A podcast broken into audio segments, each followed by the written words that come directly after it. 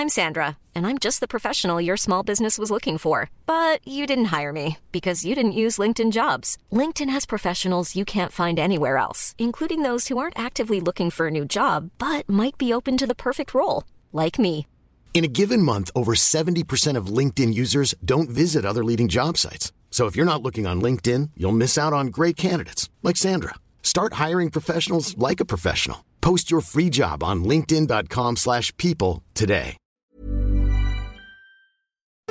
Super Green Me, ma transition écologique, épisode 3.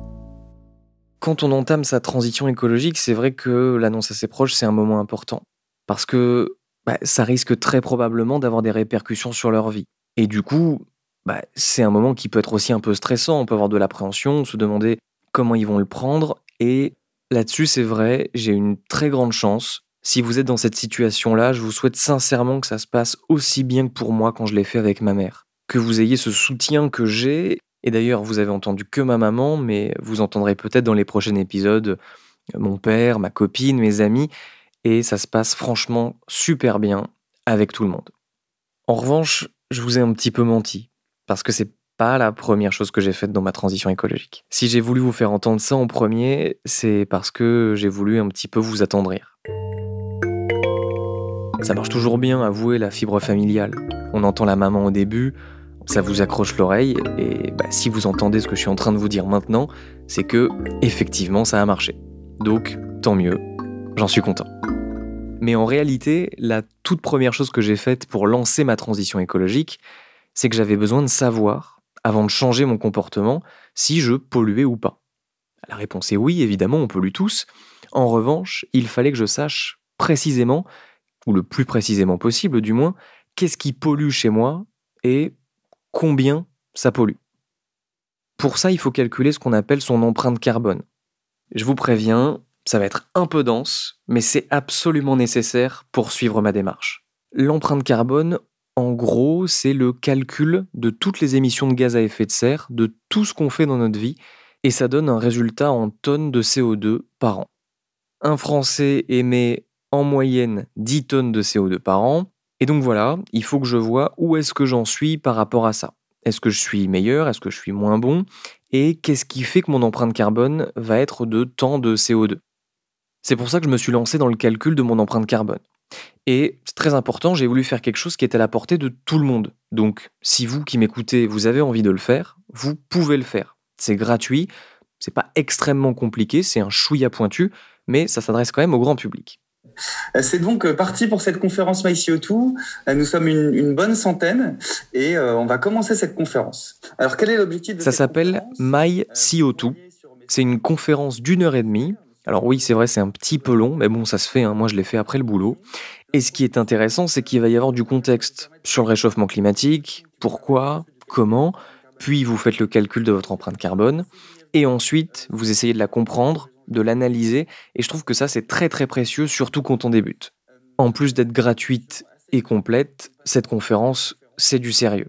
C'est organisé par Carbone 4, un cabinet de conseil en stratégie climat, dont les deux fondateurs sont membres du Haut Conseil pour le climat. Histoire de mettre une bonne ambiance, dès le début, on nous dit que si on ne fait rien, on va vers une augmentation de 5 degrés à la fin du siècle. Ce qu'on voit ici et ce qu'on a du mal à sentir en tant qu'être humain, c'est que les écosystèmes naturels euh, vont fortement euh, se modifier. et pour éviter ça, il faut passer de nos 10 tonnes d'équivalent CO2 en moyenne à 2 tonnes à l'horizon 2050. D'ailleurs, autant vous le dire dès maintenant, mais vous entendrez souvent parler dans ce podcast d'équivalent CO2 et pas juste de CO2. C'est tout simplement parce qu'en fait, on n'émet pas que du dioxyde de carbone, que du CO2 il y a plusieurs gaz à effet de serre, mais pour que bah, tout soit plus simple, plus lisible, tout est converti en CO2, histoire d'avoir en fait un seul indicateur. Donc voilà, passer de 10 à 2 tonnes d'équivalent CO2 d'ici à 2050, ce qui veut dire que dès maintenant, et j'insiste sur le dès maintenant, nous devons tous baisser notre empreinte carbone de 5% tous les ans. Moi, je fais exprès pour le podcast d'essayer d'aller le plus loin possible, mais il faut pas que vous vous disiez bah, il fait une expérience un peu farfelue, mais moi j'ai le temps. Non, non, non, non. Il faut commencer dès maintenant à réduire notre empreinte carbone. Et pour ça, d'une manière générale, Il faut réduire notre consommation d'énergie fossile. Et donc, ces énergies fossiles, elles sont au nombre de trois le charbon, le pétrole et le gaz.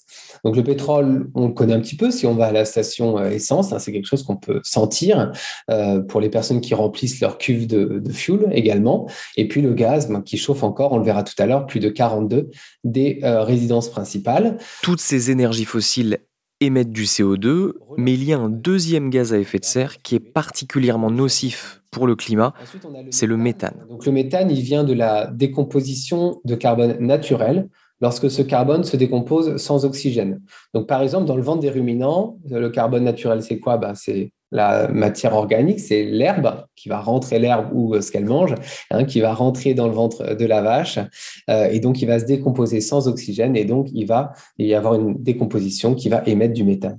Et le problème de ce méthane, c'est qu'il émet environ euh, par kilogramme 30 fois plus que le CO2. Et puis les autres gaz, dans les autres gaz, on va avoir essentiellement le protoxyde d'azote qui vient des déjections des animaux, et puis l'épandage des engrais, et puis les gaz qui euh, sont souvent utilisés pour les climatisations, par exemple. Avec tout ça, même si c'est pas forcément très joyeux, je trouve que c'est quand même assez encourageant. On a des leviers d'action. Vous, comme moi, on peut faire quelque chose.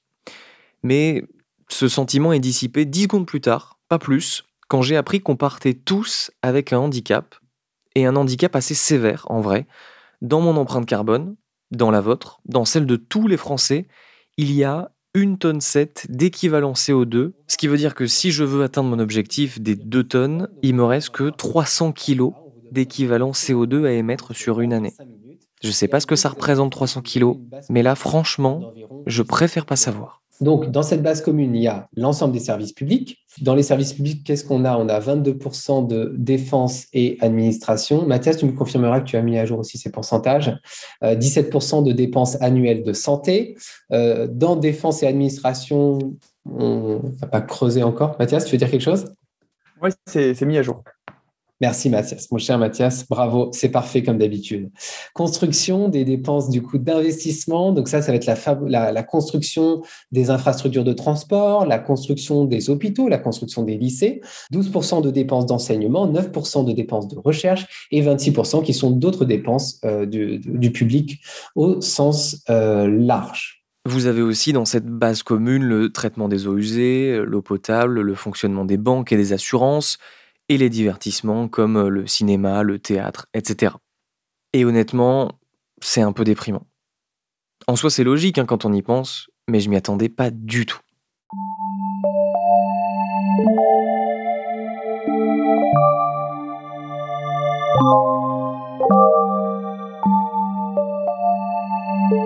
Euh, je vous donne le mot de passe. Le mot de passe, c'est Go, G-O, qui vous permet de calculer votre empreinte carbone par vous-même. Je vous laisse quelques minutes pour compléter. Allez, c'est parti. Alors, c'est un espèce de texte à trous qui s'affiche. Euh, première chose à remplir, comment je me rends au travail? Alors moi, c'est soit à pied et en métro, soit en vélo. Euh, ça, ça va, ça pollue pas. Ensuite, déplacement vie quotidienne. Euh, eh bien, moi, je n'utilise ni de voiture, ni de scooter. Euh, ah ouais, là ça va commencer à se corser un petit peu. Ma nourriture le midi.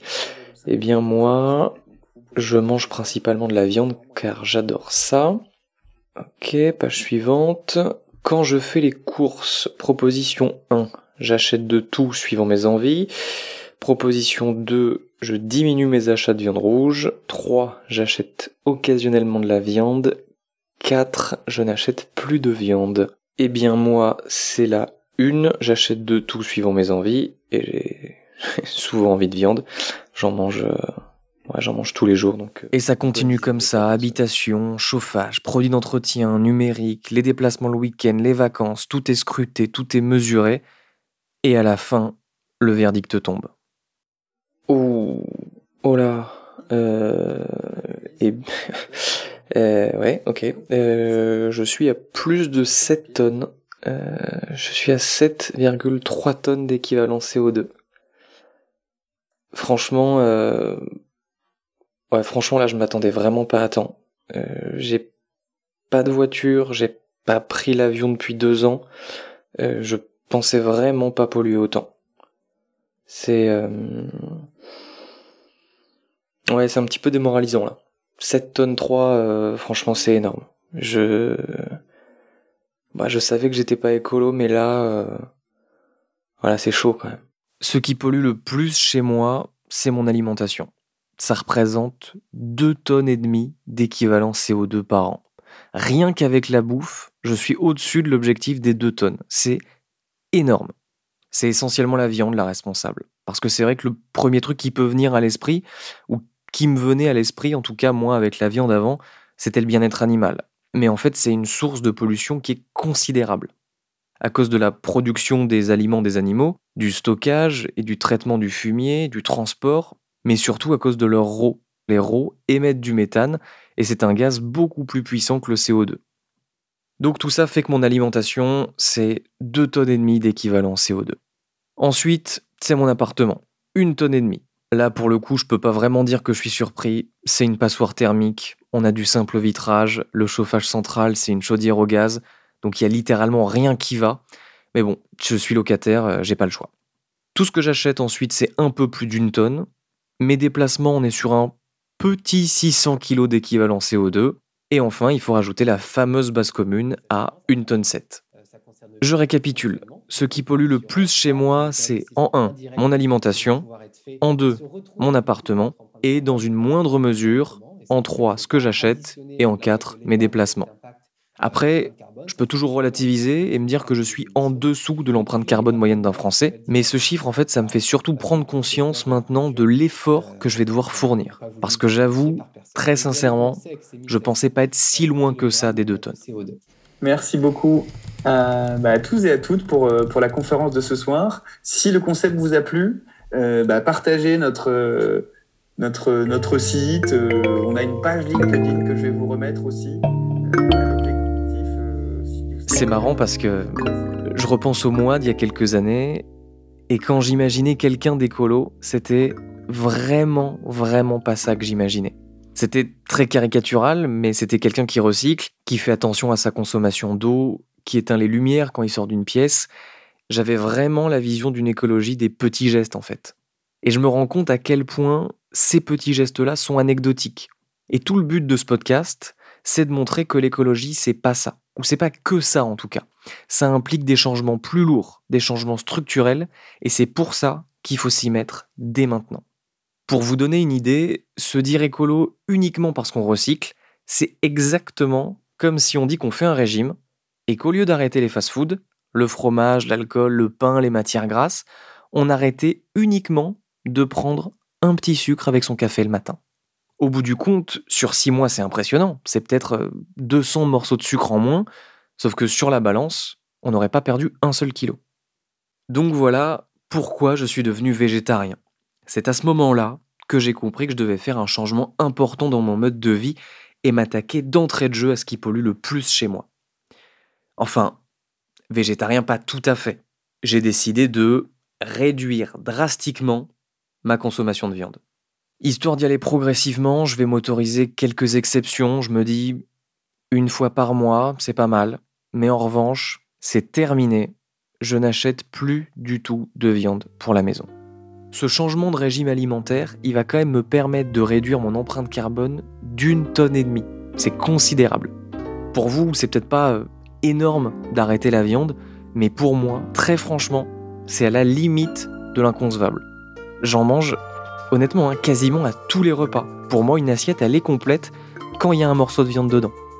Donc, très franchement, entre vous et moi, c'est un objectif, mais rien ne me garantit à 100% que je vais l'atteindre.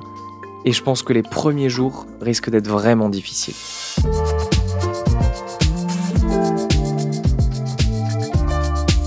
Et si vous aussi vous voulez calculer votre empreinte carbone, mais plus rapidement, je vous recommande chaudement le site nosgestesclimat.fr qui est fait par l'Agence de la transition écologique, l'ADEME. Je vous mets le lien dans la description de l'épisode. À suivre, dans le prochain épisode, j'ai subi les premières blagues, assez lourdes, sur le fait que je mange plus de viande. En soi, il n'y a rien de méchant. On me demande juste d'un air un peu moqueur euh, Hein, comment ils sont les légumes? Tu te régales avec tes radis là? Super Green Me est un podcast indépendant, écrit et réalisé par moi-même, Lucas Caltriti. À la production et l'édition, Mathilde Mélin. Si vous avez aimé cet épisode de Super Green Me, partagez-le, parlez-en autour de vous et pensez à vous abonner au podcast pour ne pas rater les prochains épisodes. Et puis n'hésitez pas à mettre des étoiles et un commentaire dans votre appli de podcast, si vous le pouvez.